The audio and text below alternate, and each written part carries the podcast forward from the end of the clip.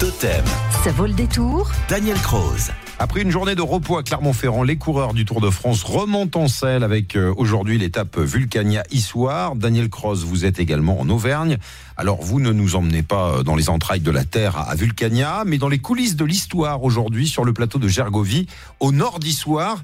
Vous revenez sur un chapitre célèbre et fameux de notre passé. Et ce chapitre euh, de l'histoire concerne naturellement la guerre des Gaules et la bataille de Gergovie qu'on ne confondra pas avec la bataille d'Alésia en 52 avant Jésus-Christ où Jules César bâtit Vercingétorix. Gergovie était alors la capitale des Arvernes, dont le chef Vercingétorix infligea dans cette ville une défaite à Jules César et aux Romains. César perdit son épée, et dut s'enfuir. Sur ce plateau, la silhouette légèrement trapézoïdale, se découpant en avant de la Limagne du Val d'Allier, un monument rappelle cette victoire. Il a été construit en 1900 par l'architecte Teilhard. Mesurant 26 mètres de hauteur, il comporte trois colonnes monumentales à bossage qui sont couronnées de chapeaux corinthiens surmontés d'un casque gaulois assez fantaisiste. On identifie formellement ce site comme le lieu de la bataille de Gergovie, mais au XVIe siècle seulement. Alors justement, qui en a fait la démonstration Alors c'est un Florentin, ce n'est pas un Français, mais un Florentin, Gabriel Simeoni, qui le démontra avant qu'une première campagne de fouilles soit entreprise et le confirme en 1862. On la doit, cette campagne de fouilles, au commandant Stoffel, un aide de camp de Napoléon III qui permit de localiser les deux camps de César, ainsi que le fossé de liaison. Ces fouilles se sont ensuite poursuivies de 1936 à 1939 et depuis une vingtaine d'années, elles sont devenues quasiment annuelles.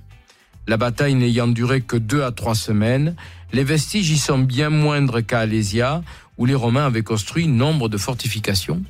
Toutefois, les amateurs d'archéologie retrouveront tout ce qui a été découvert depuis des décennies sur Gergovie, sa fameuse bataille et les tactiques des deux chefs, dans la maison de Gergovie, qui accueille également des documents et des pièces sur la période gauloise autour de Clermont-Ferrand. Alors, dans un instant, on va répondre euh, sur ce même sujet à la question de Valérie, qui nous écoute à Cournon d'Auvergne, qui s'intéresse à l'archéologie et qui aimerait découvrir d'autres sites dans la région. Est-ce qu'il en existe? Vous lui répondez dans un instant. À tout de suite, Daniel. À tout de suite. Avec Daniel Croze, Partez en balade et découvrez des anecdotes étonnantes sur nos régions. Totem, ça vaut le détour. Le plateau de Gergovie est un incontournable, notamment pour les amateurs d'archéologie. Nous y étions il y a quelques minutes avec vous, Daniel Croze, puisque c'est dans ce secteur qu'on va voir passer des vélos aujourd'hui, avec une nouvelle étape du Tour de France dans le Puy-de-Dôme. Valérie, à Cournon d'Auvergne, s'intéresse également à l'archéologie. Elle aimerait euh, découvrir d'autres sites dans la région. Elle vous demande s'il en existe. Bien sûr qu'il en existe au sud-est de Gergovie. Valérie pourra trouver le site de Coran, qui a été reconnu dès le 19e siècle comme l'un des grands sites d'habitat proto-historique en Auvergne. On pense même que Corinthe pourrait être la capitale des Arvernes avant la guerre des Gaules et les attaques romaines, concentrant sur des dizaines d'hectares les pouvoirs économiques et politiques. Corinthe joua à cette époque un rôle commercial entre le monde méditerranéen et le monde celtique, comme en attestent plusieurs milliers de tessons d'amphores et de céramiques importées qui ont été retrouvés sur place, alors que des fouilles ont permis de mettre à jour des centaines de silos à grains qui pouvaient servir de réserve de céréales pour une année. Quant aux amphores, elles permettaient de conserver l'huile et le vin.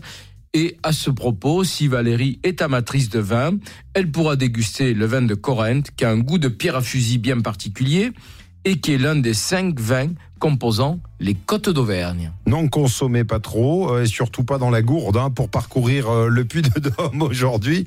Vous risqueriez d'avoir des problèmes, et si vous restez trop longtemps sur la selle, vous risquez d'avoir l'oignon en feu, et demain c'est l'oignon doux des Cévennes. Il nous intéressera. Merci Daniel.